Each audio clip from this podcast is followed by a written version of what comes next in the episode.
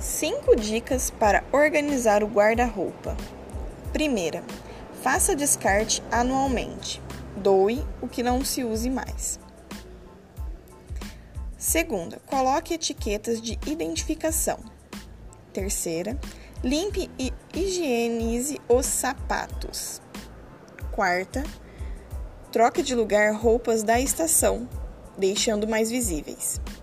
Quinta e última, utilize caixas organizadoras